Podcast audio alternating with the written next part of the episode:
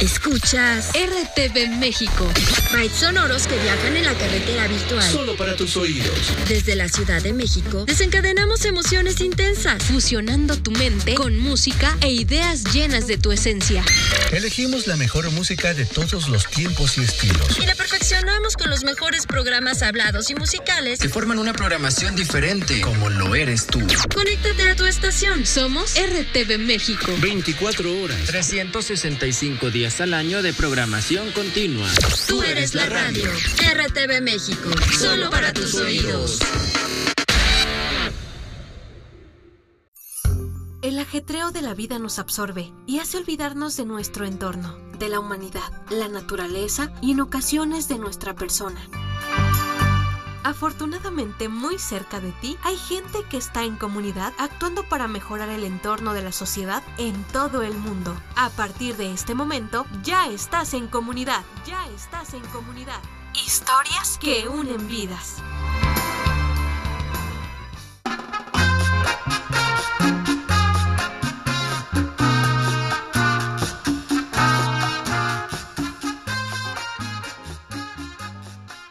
Bienvenidas y bienvenidos todos y todas a En Comunidad. Te saluda Valtier Mejía. Muchísimas gracias por acompañarnos en este programa que verdaderamente se va a poner buenísimo, no bueno, buenísimo.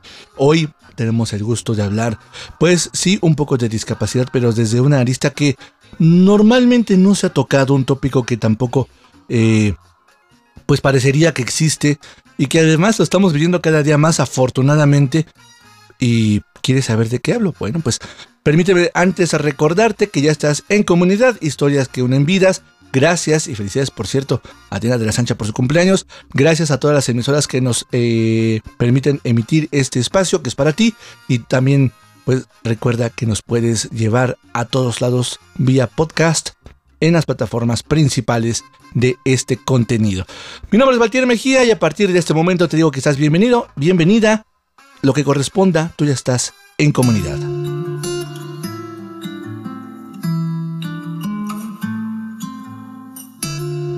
Música empieza hoy con Rick, The Fit.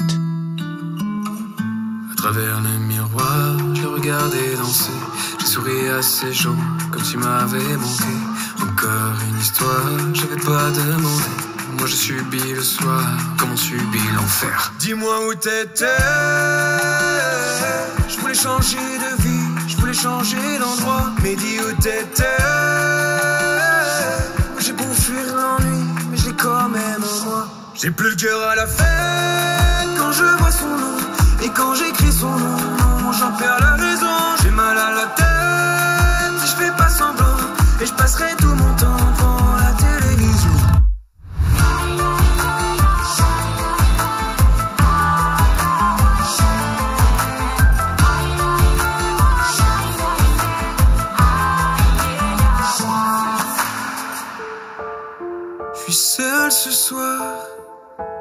canapé, chips, peignoir. Avec un docu sur la nature, histoire d'oublier ce monde de fils de brute. Toutes ces pensées noires me font tourner la tête. T'aimerais que je sorte, mais je mettrai pas le pied dans ta fête. Non, c'est pas pour moi les soirées remplies de fissures faites. Qui finiront le coup par terre comme Marie-Antoinette. J'ai plus le cœur à la fête quand je vois son nom. Et quand j'écris son nom,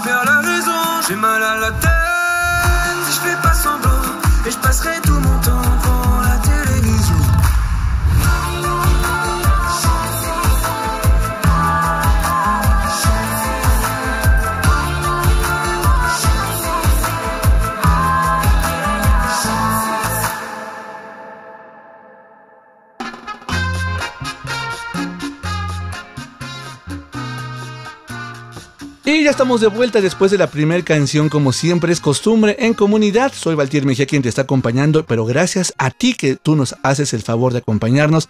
Por cierto, permítame felicitar rapidísimamente a mi amiga Diana de la Sancha, que por cierto fue su cumpleaños recientemente, y también te invito a ti que nos escribas, que nos comentes aquí en comunidad historias que unen vidas. Hoy tenemos un tema bastante importante, como te mencionaba al principio, porque además muchas veces parecería que que no tiene importancia, pero que pasa a nuestro lado casi casi invisible y, realmente no lo es tanto. ¿A qué me refiero? Bueno, pues primero, antes que otra cosa, te presento a nuestras invitadas. Muchísimas gracias, Catherine eh, Galo. Muchas gracias, Ashley, por acompañarnos en esta eh, sesión de En Comunidad. Y bienvenidas, ¿cómo están? Muy bien, gracias. Hola, muy bien, gracias. Qué bueno. Oigan, pues, eh, Ashley, tú, Ashley, tú, eh, lingüista, traductora, eh, pues trabajando y siendo agresada de, la Universidad de Guadalajara, Catherine, escritora, especialista en audiodescripción, eh, pues de verdad eh, haciendo un trabajo invaluable e impresionante, pues escribiendo, esperemos ya ver pronto a la luz tu, tu, próximo libro y que vas a venir a platicarnos, pero antes que todo eso, eso es como que lo que toda la gente puede conocer, pero desde ustedes, ¿quién es Ashley? ¿Quién es Catherine? Empezamos, terate por Ash. ¿Quién es Ash desde tus palabras, Ash? ok, de acuerdo. Bueno, este, Ash es como me dice, me, dicen, bueno, me gusta que me digan también en redes sociales, donde mi seudónimo es Ashley. Eh, me llamo en la vida real Laura Mitchell y pues yo soy lingüista de profesión y ahorita soy profe de narrativa y de guion para personas que hacen animación y videojuegos. más que nada. Eh, sí, y pues mi escritor favorito es J.R.R. Tolkien, igual que, igual que Catherine. Eh, me apasiona muchísimo. Y pues a mí, igual que Catherine, también me gustan los gatos. Son mi animal preferido, pero tengo una perrita también. Qué padre. Oye, y, bueno, una mujer, una profesionista, amante a las letras y que afortunadamente tiene el, gusto de poder compartir a, través de la enseñanza eh, pues tus conocimientos, ¿no? Felicidades y bienvenida de verdad, Catherine. ¿Quién es Catherine desde tus propias palabras, desde tu perspectiva? Ok, pues eh, soy escritora, eh, he publicado cuento y estoy trabajando en una novela no sé cuándo salga. Eh, la próxima publicación va a ser un, cuento. Ese ya se está cociendo y espero pronto salga del horno.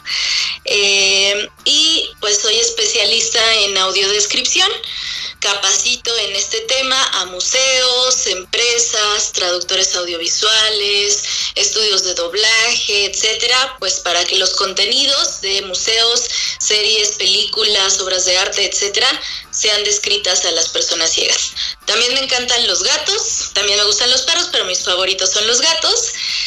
Eh, y también mi escritor favorito es J.R.R. Tolkien. ¡Yay! Y, sí.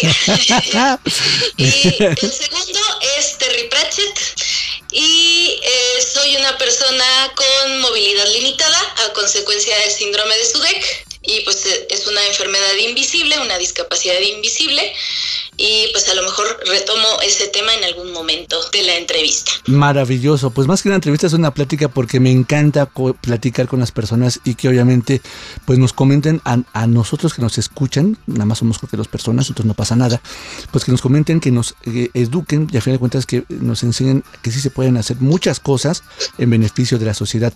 Eh, Ash, ¿por qué los gatos, caray? ¿Por qué no los perros que son tan tan tan populares? ¿Por qué, qué, tienen los gatos de especial a diferencia de demás animalitos? Bueno, yo creo que eh, los gatos son un poquito más como independientes más que los perros y es mucho más sencillo, es mucho más sencillo llevarte bien con ellos, no tienes que estarlos entrenando, es como que tienes que llegar a un acuerdo con ellos.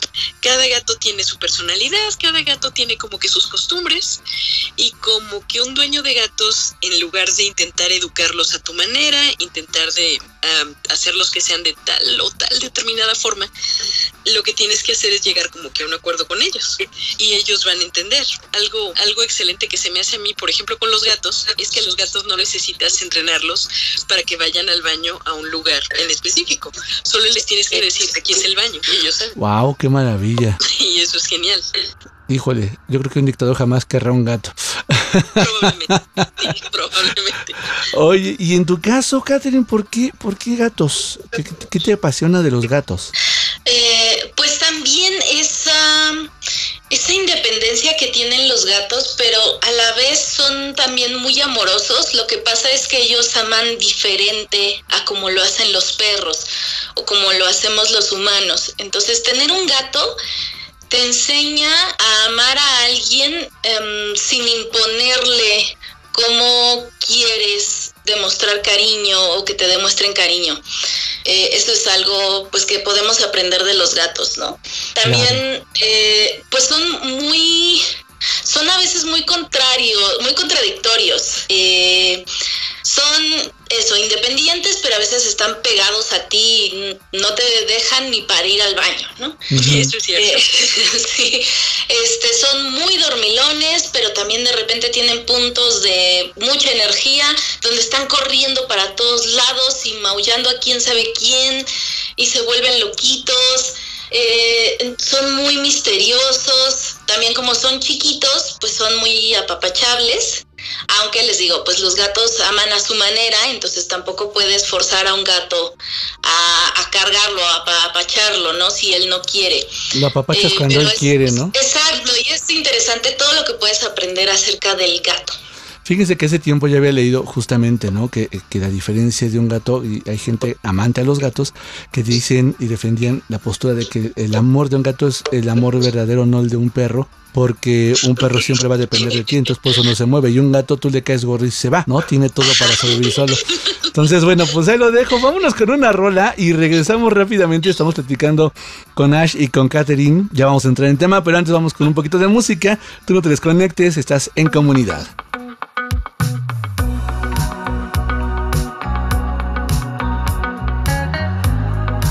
El Rayo Vallecano por Dromedarios Mágicos, aquí en comunidad. Historias que unen vidas.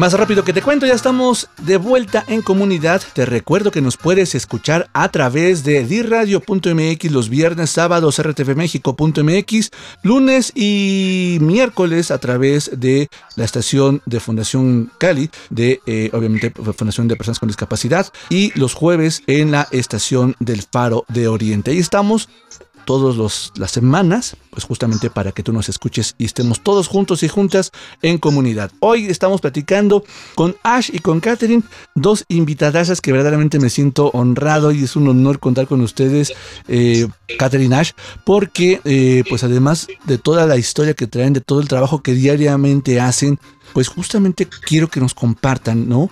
Eh, un vínculo, insisto mucho, entre algo que parece que no existe o que no le damos la importancia necesaria. Sin embargo, pues ha tenido un impacto, queriendo o no querer, diría el chavo, o sin querer queriendo, en, en la historia de la humanidad.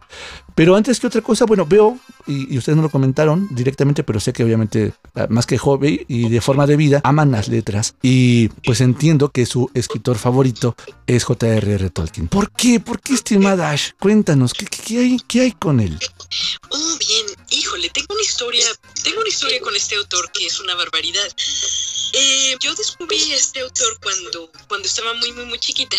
Yo creo que tenía como unos 6, 7 años por ahí y me encontré una revista de selecciones del Reader Digest de uh. que antes se publicaba. No, sí, se publicaba acá y yo, a mí me encantaba esa revista, de verdad, me encantaba.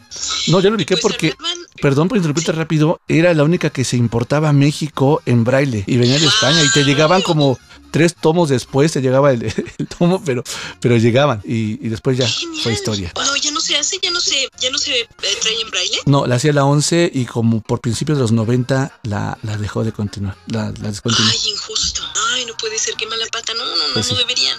Pero bueno, perdón por interrumpirte, que no sé, me, me, ganó la emoción en ese sentido. Pero cuéntanos. No, no, estoy encantada, la cosa es que eh, venía un artículo sobre una película que se estaba haciendo en aquel momento, bueno, en el momento de la revista. Eh, una animación dirigida por Ralph Bakshi, un animador norteamericano, sobre justamente El Señor de los Anillos. Eh, leí pues el artículo sobre la película y me acuerdo que me hacía muchas bolas porque estaba chiquita y no sabía si los hobbits eran reales o no, o que si la película era una cosa y el libro era otra cosa, no sé qué carambas, porque se me hacía que la descripción que daban de los hobbits era muy, muy seria. Y pues a mí me dieron muchísimas ganas de ver la película. Me acuerdo que dije, sí, quiero ver la película porque lo que sí entendía era que el libro era un libro voluminoso, así que me entraba flojera. No, no, no, si es un libro gordote yo no lo quiero leer, mejor ver Y sin dibujitos. Tiene dibujitos, alguno que otro. Pero entonces resulta Resulta que pasaron los años y jamás pude hallar la maldita película y jamás pude hallar el libro. Y pues ya como siete años después, yo tenía 14, lo encontré, le pedí a mi mamá que me lo comprara, mi mamá pues como que se negó al principio y, ya después la convencí. Y en cuanto empecé a leer El Señor de los Anillos, me enamoré. Encontré algo que nunca jamás en la vida había conocido. Eh, yo no estaba familiarizada con la fantasía adulta. Eh, yo había leído novelas de ciencia ficción, una que otra, cuentos de hadas, estaba súper acostumbrada a novela histórica, pero lo que hallé fue algo completamente distinto que me abrió los ojos. Eso fue el principio de mi historia. Wow. ¿Y en tu caso, Catherine? Pues yo también llegué a Tolkien eh, chica, yo tenía como 12 o 13 años y ya habían salido las películas, las de Peter Jackson.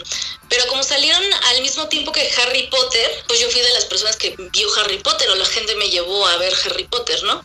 Y hasta que ya estaba saliendo el retorno del rey de los cines, o sea, yo las películas pues no alcancé a verlas en los cines, eh, fue que llegué a las películas eh, porque visitando a mi prima, ella estaba viendo la comunidad del anillo en su computadora. Yo llegué a visitarla y pues subí para decirle que ya estaba ahí y ella estaba viendo el final de la película la escena en la que muere el personaje de Boromir. Y yo llego y veo eso y quedé impactada. E, estaba completamente fascinada, fue como un momento de revelación en el que dije, quiero conocer a este personaje, quiero conocer esta historia, qué está pasando. Y también fue el momento en el que dije, yo quiero escribir algo que pueda emocionar a la gente como a mí me está emocionando ver esta escena, ¿no? fueron todos esos sentimientos. Terminé de ver el final de la película eh, y luego le dije, ponla desde el inicio, ponla desde el inicio. Y, ya eh, la puso y ella me compartió las películas, la vi con ella y después me prestó los libros. Y los leí, pues eh, creo que en el verano, en, el pase de primaria a secundaria fue que los leí. Y luego leí El Hobbit, que es ahora mi libro favorito, y después El Silmarillion. Qué maravilla, qué, maravilla de, impacto, porque al final de cuentas, justamente muchas veces los personajes imaginarios surgen de, eso, de la imaginación, pero a veces surgen o se inspiran en, en leyendas, que también son creadas a través de personajes que de alguna manera a lo mejor tuvieron algún tipo de discapacidad y empiezan a generar y a formar cosas nuevas, cosas diferentes. Pero las historias tienen verdaderamente una personalidad dentro de la historia que no es la, dista mucho de ser de la parte social y justamente este es el meollo de nuestro programa del día de hoy, la ficción y la discapacidad. ¿Por qué la ficción y la discapacidad? Eh, comentaba con ustedes fuera del aire eh, que creo yo, y, y me trabo porque sí creo yo que la ficción ha sido como que un camino donde se ha dignificado sin querer queriendo la discapacidad, donde más allá de ver límites por algo diferente como en la realidad, ¿no? Se ven y se esperan las habilidades, las actitudes, ¿no? Mm, sí, así es. Este, lo único nada más extraño ahí es que no siempre la ficción trata la discapacidad y eso lo hemos platicado Caten y yo. No siempre se trata la discapacidad como, como debería. Eh, eso debería también suena como que un poquito raro. Pero algo importante, creo yo, para el asunto de la inclusión y de la discapacidad es incluso cuando estás manejando fantasía, cuando estás en ciencia ficción, acercarte a la realidad, o al menos acercarte a la realidad de una forma que se pueda comprender la realidad. Y, eh, si el entorno es fantástico, si la discapacidad incluso fuera, perdón por repetir algo incluso, si la discapacidad fuera inventada, hay que encontrar alguna manera de que esto se, esto tenga una relación o una conexión con la realidad. ¿Creen que la discapacidad sea como una consecuencia fortuita en la creación de personajes eh, ficticios? No. pero te toca, te toca, Catherine. ¿Qué opinas, Catherine? O mientras regresa, cuéntanos, cuéntanos, Ash. Ah, sí, claro. ¿Por, qué, por qué no crees? Este, Bien, yo no creo que sea algo fortuito, pero eh, estuvimos discutiendo hace un tiempo, Catherine y yo, al respecto. Y lo que he encontrado es algunos casos donde, al parecer, conscientemente un autor está, eh, está metiendo una discapacidad y en algunos otros, eh, en algunos otros casos pareciera ser que la representación viene de la experiencia misma del autor. Ok. ¿Y tú coincides con ello, Catherine? Eh, ¿Ya me escucho? Ya, perfectamente. Sí, sí como que a veces es colocado, manera consciente o de manera inconsciente. Y sí, a veces está colocado de una manera en la que el autor es, es ajeno al tema, entonces no sabe muy bien cómo retratarlo y cae en muchos tropos y clichés.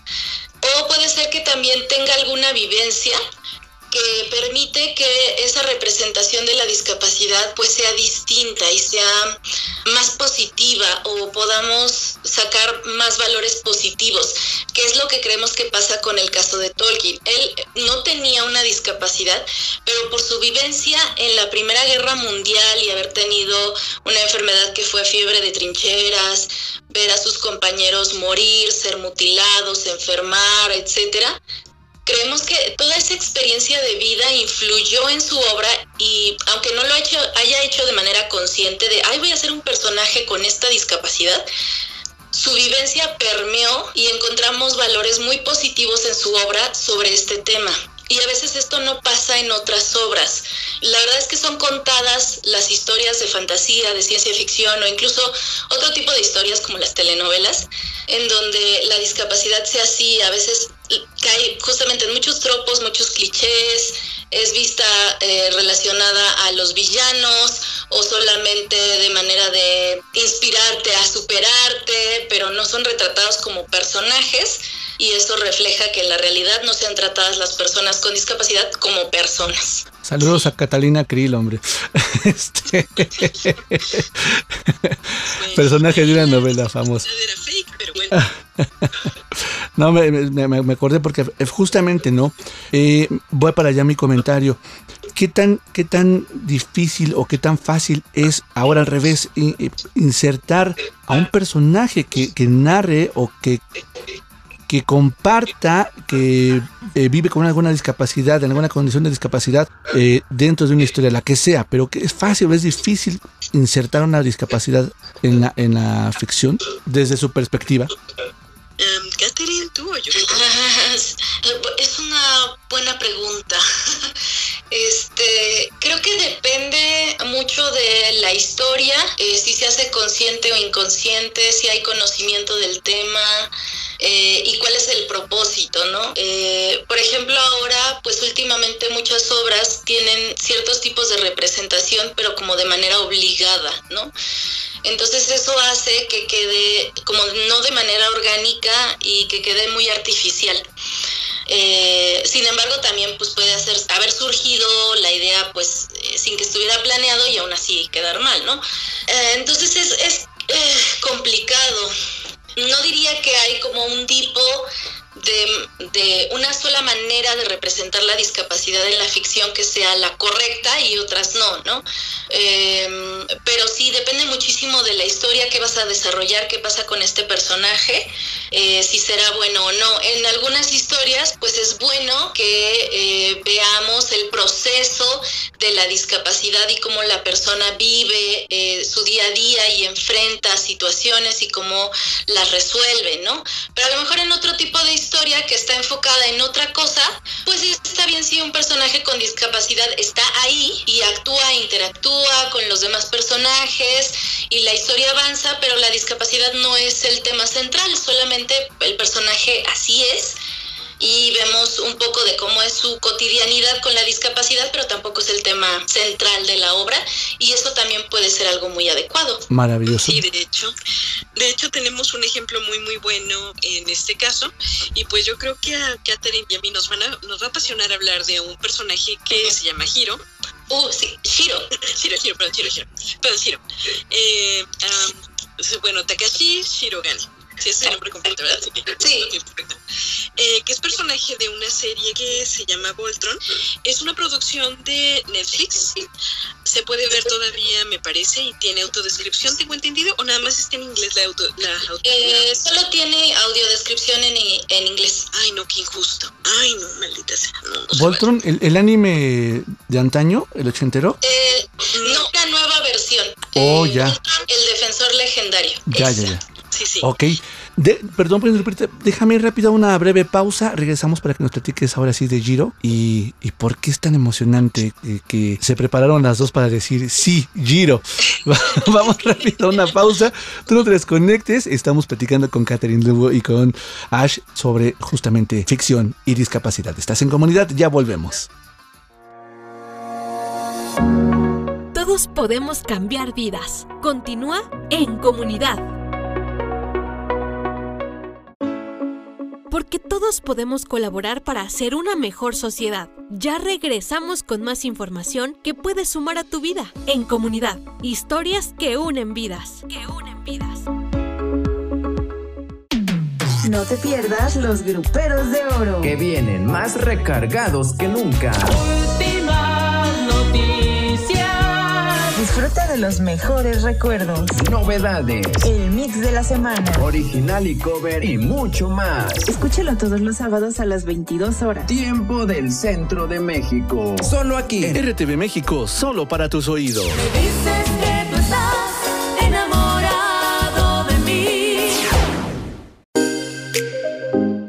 Radio Imer, en colaboración con RTV México, trae hasta tus oídos una mirada hacia la inclusión, un espacio dedicado a sensibilizar a las personas sobre la inclusión y la no discriminación hacia personas con discapacidad. Sintonízanos todos los miércoles de 18 a 19 horas, sábados y domingos de 9 a 10 de la mañana, por esta frecuencia RTV México, solo para tus oídos. Tenemos más para compartir contigo. Raudos y veloces, estamos de vuelta en comunidad. Continuamos. Continuamos.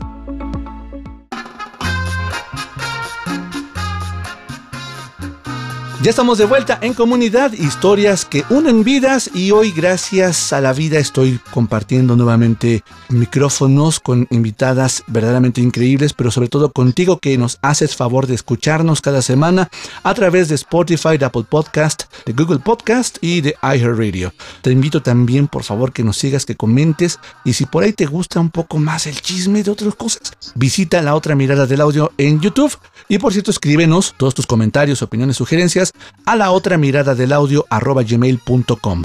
Estamos platicando sobre discapacidad y ficción en comunidad.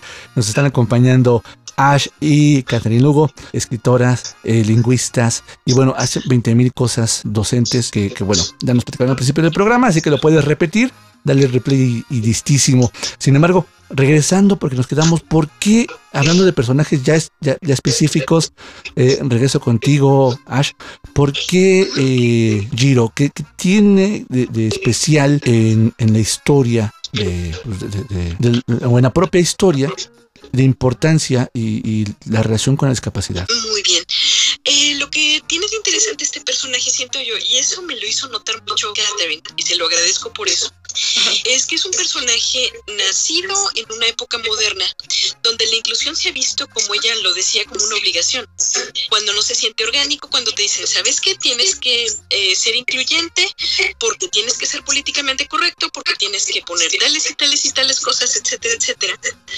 Y de repente nos encontramos con este personaje que encaja perfectamente uh, bien con la historia, que tiene no uno, sino varios tipos, dos tipos básicamente de discapacidades, y que las discapacidades de él no son el centro de la historia, ni te la están aventando a la cara, ni te las están embarrando, no te sirven para eh, inspirarte de que, oh, tú puedes, no te sirven para hacerte sentir culpable si tú no tienes una discapacidad, eh, no sirven tampoco como para armar un drama o armar una tragedia, es algo que orgánicamente se encaja con la historia.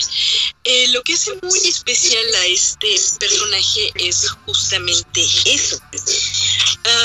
y de hecho, hubo un personaje en el caso de J.R.R. Tolkien, un personaje que creo que no llegó a la versión final de sus novelas, que se parece mucho en ese sentido.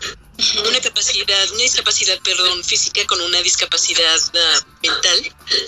Eh, ese personaje quedó fuera por X y Y razones, pero es muy, muy, muy identificable y no cae pues sobre todo en los tropos y clichés de los que muchas veces uh, muchas veces adolece este tipo de este tipo de literatura. Eh, tendemos mucho a creer que la ciencia ficción o la fantasía nos van a solucionar las cosas. Eh, de repente una discapacidad se puede arreglar con tecnología de repente se puede arreglar con magia y pues no se trata de eso. Eso es lo más importante. Interesante este personaje lo pueden encontrar en Voltron. Eh, me comentaban justamente que es la, la versión eh, actual. Y bueno, pues esperemos que todavía sigan en Netflix o en alguna otra plataforma. Eh, y por cierto, si eres persona con discapacidad visual, nos comentaba Catherine la, la audiodescripción. Lamentablemente, cosa que sí le reclamo a Netflix, solamente está en inglés, ¿no? Sí. Y eso está nada padre. Oigan, y por cierto, en ese sentido, estimadísima Catherine, cuéntanos, ¿Qué, ¿Qué, tanta injerencia? Algunos científicos han dicho que la, la, ficción, ¿no? principalmente la ciencia ficción, son como, como escritas más que por, por locos en su tema o en su actualidad, ¿no? Sino como, como verdaderos profetas porque se llegan a dar las cosas. O sea, como que piensan tanto que se llegan a dar. Y eso me lleva un poco a preguntar, por ejemplo, pues cuando se empezaba a hablar en los 70s, 80s de, nanotecnología para curar o, o, o formar partes de, de, del cuerpo o algo, y ahora, bueno, pues entre nanotecnología, impresiones 3D, 3D, pues bueno, empieza a ser un poco más accesible en algunos casos, temas como prótesis, etcétera. Para ustedes, ¿qué tan, qué tan eh, importante es o cómo ven este fenómeno, si real o total, o es parte de la ciencia ficción, creer que son como, como escritores del futuro? Por su propia naturaleza, es un género especulativo y que toma base en las ciencias, las ciencias duras, este, como la física, matemáticas, o también las ciencias sociales, como la historia, por ejemplo. Entonces, la ciencia ficción eh, siempre está jugando con el y si o qué pasaría si. Y de ahí, de, de, hacerse esas preguntas, es que van surgiendo historias, ¿no? ¿Qué pasaría si eh, llegan los alienígenas hoy y nos invaden, ¿no? ¿Qué pasaría si este tipo de tecnología avanza? ¿Qué pasaría si...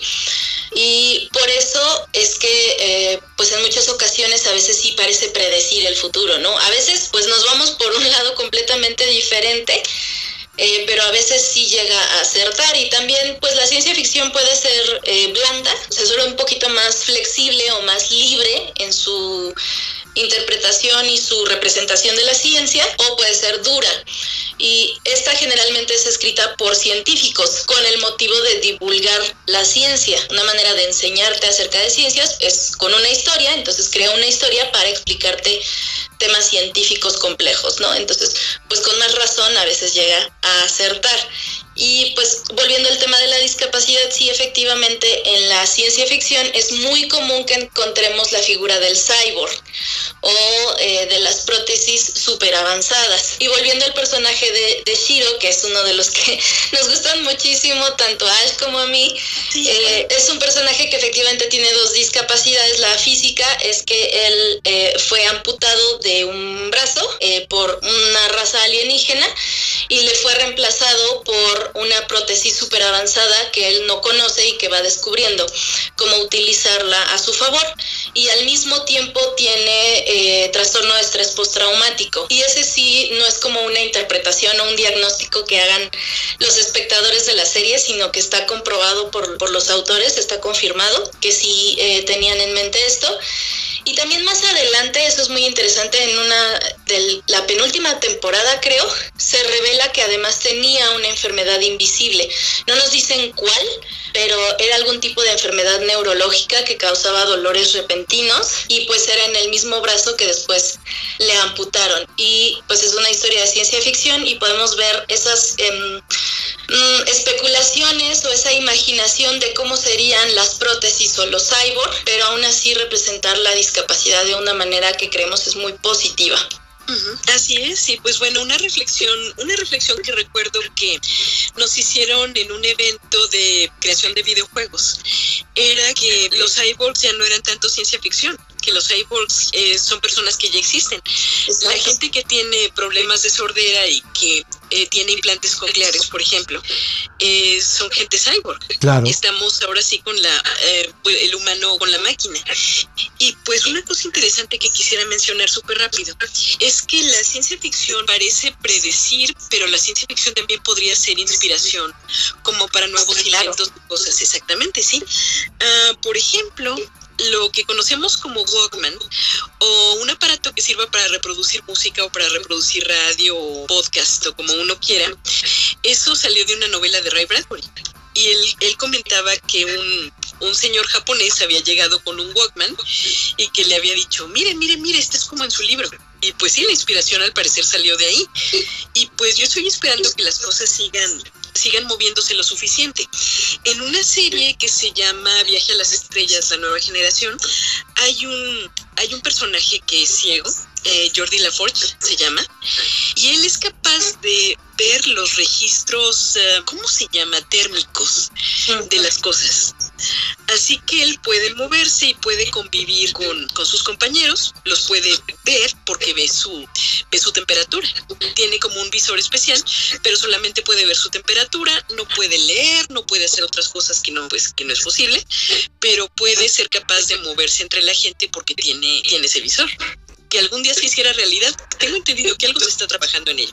Sí, de hecho hay una tecnología hindú de, de, un dispositivo, de un OCR muy interesante, tan interesante como caro, ¿no? Que sí, efectivamente puedes leer en tiempo real, reconocer rostros, puedes hacer un montón de cosas, ¿no? Pero bueno, es, es una maravilla, tan buena como cara. Y, y, eso me lleva justamente pues a, a, a empezar a reflexionar en, en, el sentido de la ciencia ficción ha sido no solamente reveladora, sino inspiradora. Y, yo creo que eso es lo rico, como mencionaban también hace rato, la libertad que te da la, ciencia ficción para poder jugar con la especulación, con no ser cuadrado. El negro es negro, el blanco es blanco. Y eso justamente nos lleva a que de dónde salen las cosas o los progresos o los avances de la humanidad, pues a través de la curiosidad, ¿no? Y creo que es donde tiene más cabida la, la, la ficción. Voy rápido, más rápido que te cuento, a una breve canción y regresamos ya en la recta final. Qué rápido, caray. Tú no te desconectes, estás en comunidad platicando de forma exquisita con Ash y con Catherine sobre ficción y discapacidad.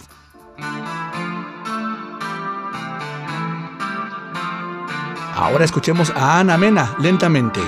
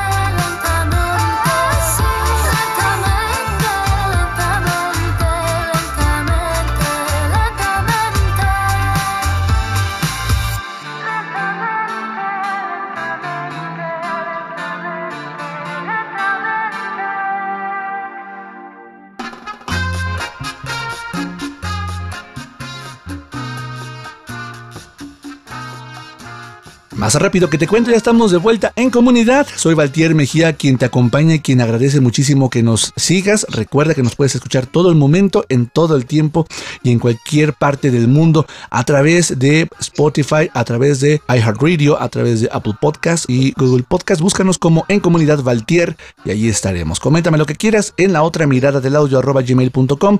Aquí estamos en comunidad. Historias que unen vidas.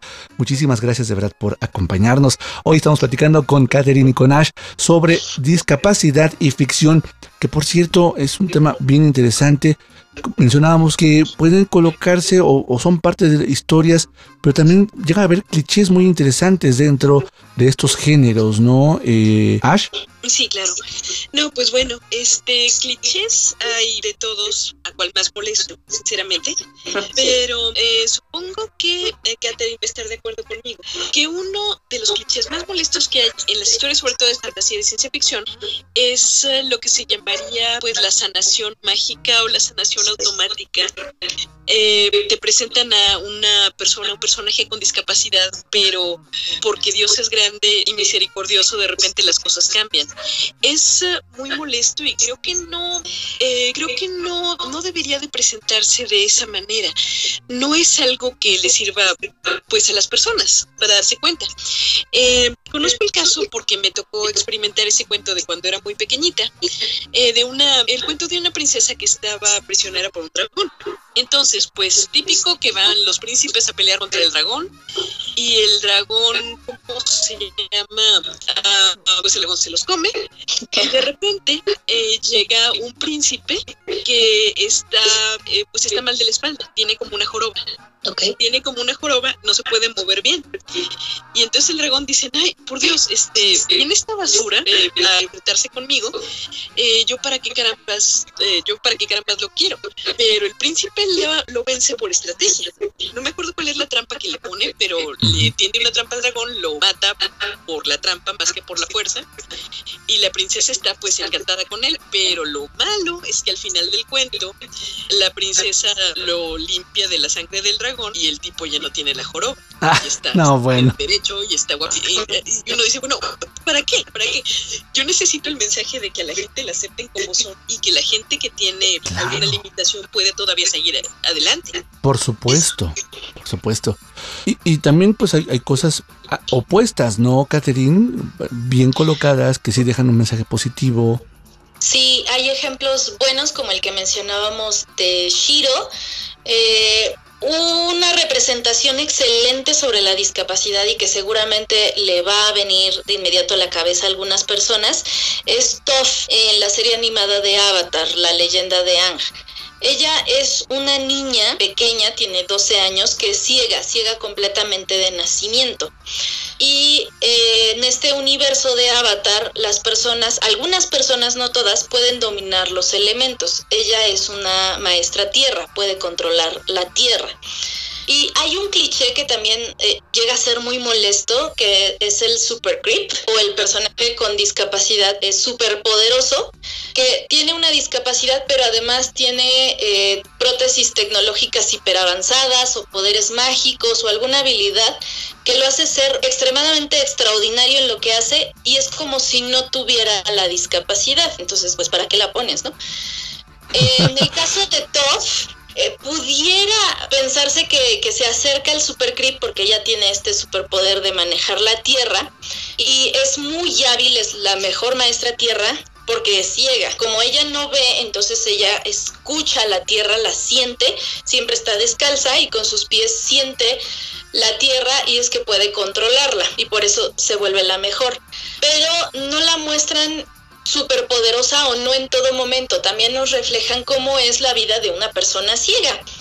Eh, ella, pues al ser ciega de nacimiento, sus padres la sobreprotegen muchísimo y la subestiman, no la creen capaz de hacer nada y ella tiene que rebelarse ante ellos. También los enemigos que van encontrando en la historia la subestiman por ser una niña pequeña y por ser ciega.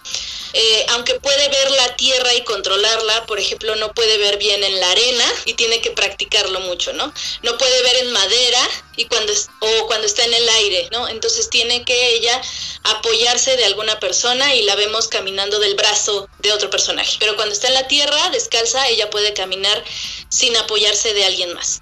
Eh, ella pues no puede leer, no puede ver dibujos y la serie está llena de chistes de ciegos, ¿no? Le muestran eh, están hablando de un dibujo y ella dice, ay, pues yo creo que este quedó igualito, ¿no?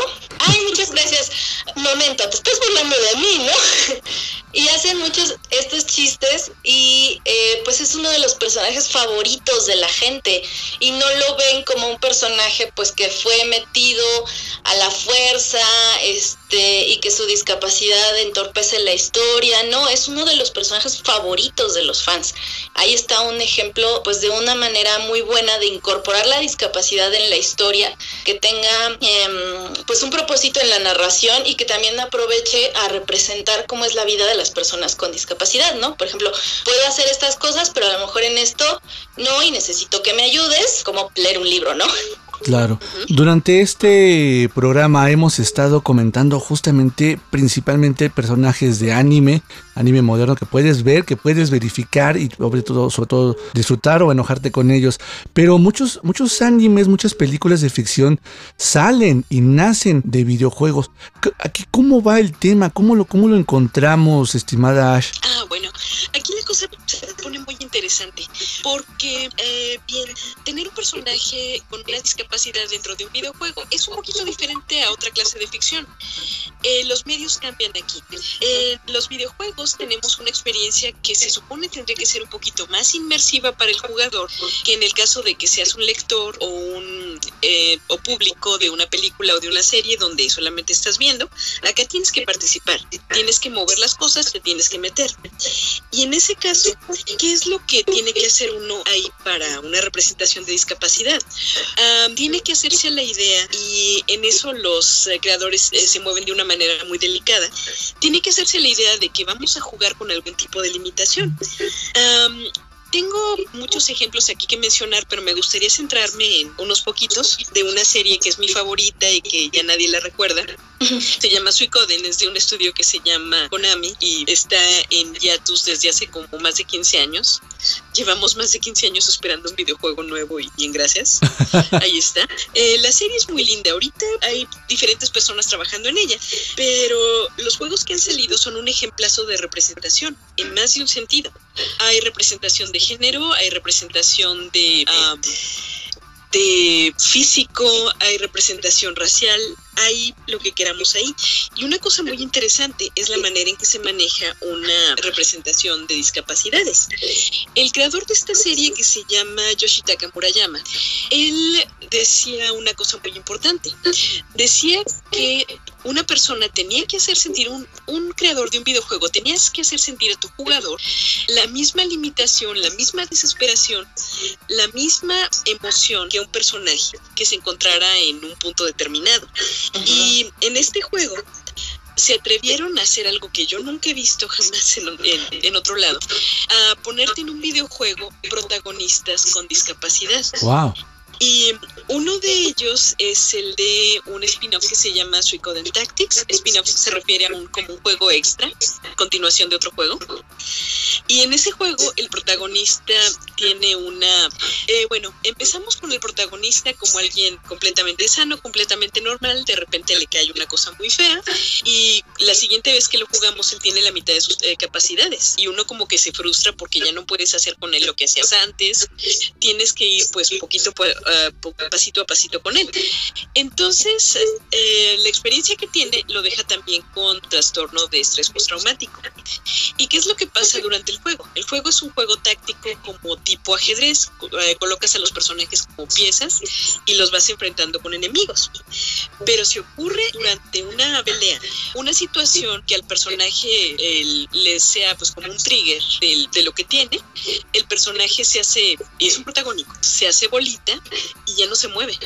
Se hace bolita, empieza a temblar, ya no se mueve. Y tu jugador tienes que hacer, eh, tienes que evitar que lo maten, porque él no se va a defender. Lo tienes que intentar con los otros personajes arrastrar hacia atrás o cubrirlo. Porque si te lo matan es game over, porque es el protagonista. Órale, qué loco. sí, está loquísimo. Se siente una desesperación, pero bárbara, bárbara. Y pues um, lo triste es que, lo bueno es que no, no, no sucedió todo el tiempo. Lo triste es que alguien vea esto como una molestia, como algo que sea malo en el juego, como que, ay, yo quiero jugar a no tener ninguna limitación, a no ser, uh, a ser superpoderoso, a a no tener que detenerme ante nada. Pero en ese caso, ¿de qué te serviría? ¿Cómo vas a comprender los, eh, los sentimientos de una persona que tenga, de hecho, un problema, una discapacidad? Eh, necesitas ponerte en los zapatos de alguien más. ¿Mucho? Es lo que, sí, muchísimo. Este, es lo que, eh, es lo que decimos, ahora sí que en mi entorno, yo tengo epilepsia.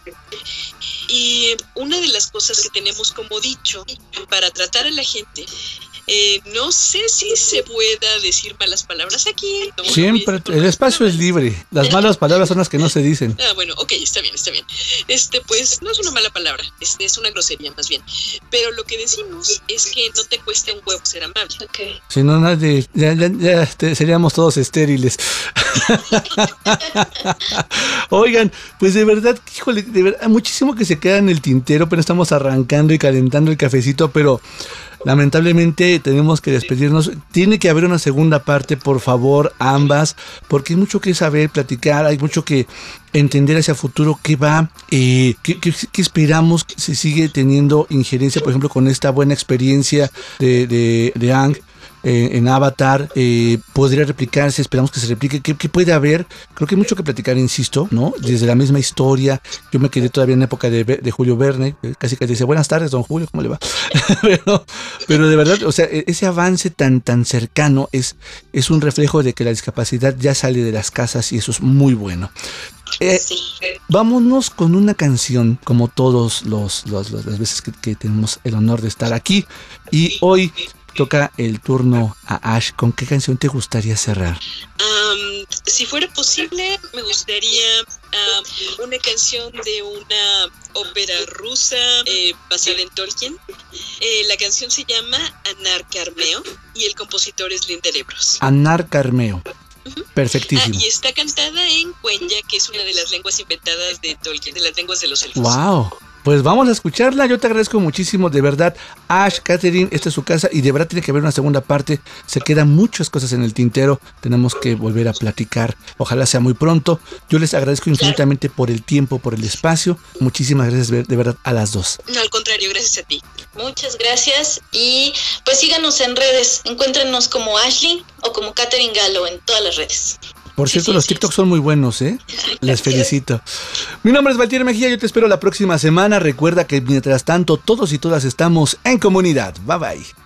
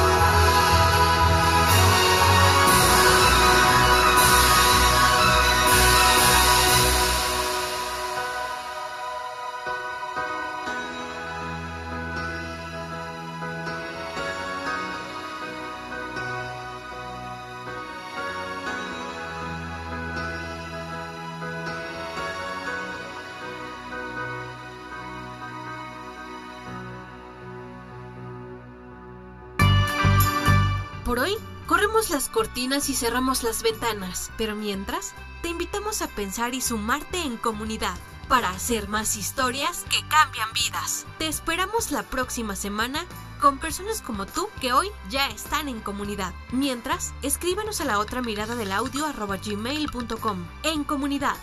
En comunidad. Historias que unen vidas.